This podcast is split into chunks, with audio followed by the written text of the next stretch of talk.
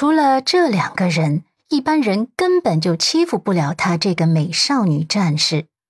阮南希深吸了一口气，虽然我不想夸你聪明，可你是真的猜对了。陆漠北这边一干人在等着会议继续，可他却是旁若无人的讲着电话。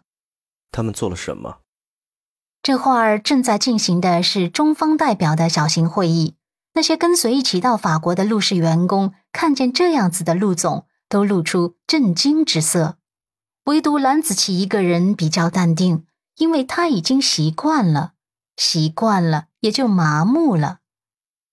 阮南希本想着把自己的受伤和遭受的委屈全部都吐槽出来的，可是转念一想，这种事也太没面子了，尤其是被自己的母亲打这件事。真的很丢人，他支支吾吾道：“呃，算了吧，还是不说了吧，反正很丢人，我不想说，说出去会很没面子的。”霸道如陆漠北，他脸眉沉目，说：“阮南希委屈的嘀咕，不说行不行啊？这件事很复杂的，电话里一时半会儿也说不清楚。”不然等你回国，我再详细跟你说吧。求你了，陆先生。他这委屈巴巴的语气，瞬间就让陆漠北眸中的霸道软了下来。他退了一步。好，那就回国说。现在说说，我怎么样才能让你开心点儿？阮南希有些受宠若惊。嗯，陆先生，你这是要哄我？陆漠北愣了一下子，傲娇道：“不是，只是怕你晚上大声哭，惊扰到家人。”阮南希撇嘴：“好吧。”怎么样才能让你开心点儿？快说。阮南希想了想，突然有些想笑：“陆先生，原来你不知道怎么哄女孩子啊？不然，你给我讲个笑话吧。”阮南希也不扭捏，直接提出了自己的小要求。陆漠北犯难了，讲笑话他从来没讲过。好在他手边就是电脑，他打开网页，在上面搜索了几则笑话，读给电话那端的阮南希听。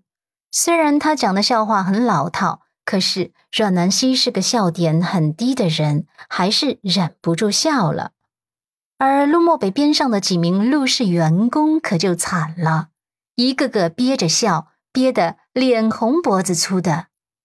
阮南希的心情因为陆先生的这几则笑话，还真的是好多了。他对着手机，突然语气柔柔的说了一句：“陆先生，谢谢你了。”陆漠北唇角微微上扬，继续读笑话给他听。直到手机里面传来均匀的呼吸声，他想着小女人应该是睡着了，他才挂断了电话。法国这边的中方代表一个个早已目瞪口呆了。陆漠北也是挂了电话之后，看了一眼通话时间，才意识到自己这通电话居然打了一个半小时，而且还把正事给忘记了。他资质未提过那份合同。而这边的下属都在等着他确定那份私密合同的内容。蓝子琪垂眸，不敢看总裁，心想这就尴尬了。陆漠北微微蹙眉后，很快恢复一贯的霸道沉稳。今天大家都累了，早点回去休息吧。明早啊，会议继续。一干人等内心万千内容。表面上却不敢表露分毫。蓝子琪刚准备走的时候，陆漠北却叫住了他：“你等一下。”他停下脚步，立刻自作聪明的说道：“总裁，你你吩咐我买的面膜我都买了，我还按照您的吩咐啊买了其他护肤品、护肤套装、眼霜、精华液、气垫、香水呀等等，我都买了几样的。”陆漠北眸光淡淡的扫向他。轻咳了一声，不要自作聪明，我说的不是这件事。蓝子琪尴尬的抽了抽唇角。呃，不是这事儿啊。陆漠北吩咐道：“你动用一下国内的关系网，查一下楚俊辰这个人。”好的。蓝子琪点头，心底却在默默道：“楚俊辰不就是总裁夫人的前未婚夫吗？还是跟总裁夫人有关的事情。”为了感谢昨晚上陆先生为了安慰自己给自己读笑话的那番苦心，阮南希醒来后就给他发了短信，问他什么时候回国。陆漠北回短信说是明天就回国。阮南希想了想，总要投桃报李的。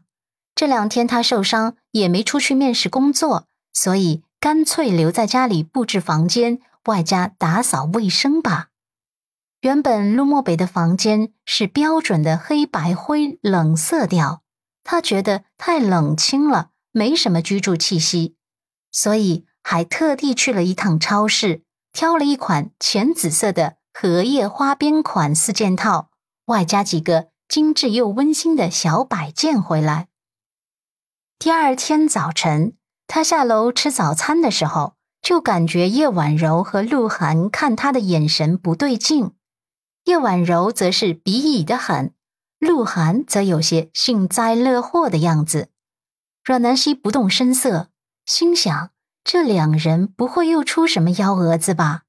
算了一会儿，他见招拆招吧。何况老太太还在家里坐镇呢，他们也不敢瞎搅和。陆漠北下了飞机，刚走出机场开机后，手机里面就跳进来几条短信。看见短信内容，他的眸光倏然暗沉了下来，脸色也黑了下来，宛如黑云压境。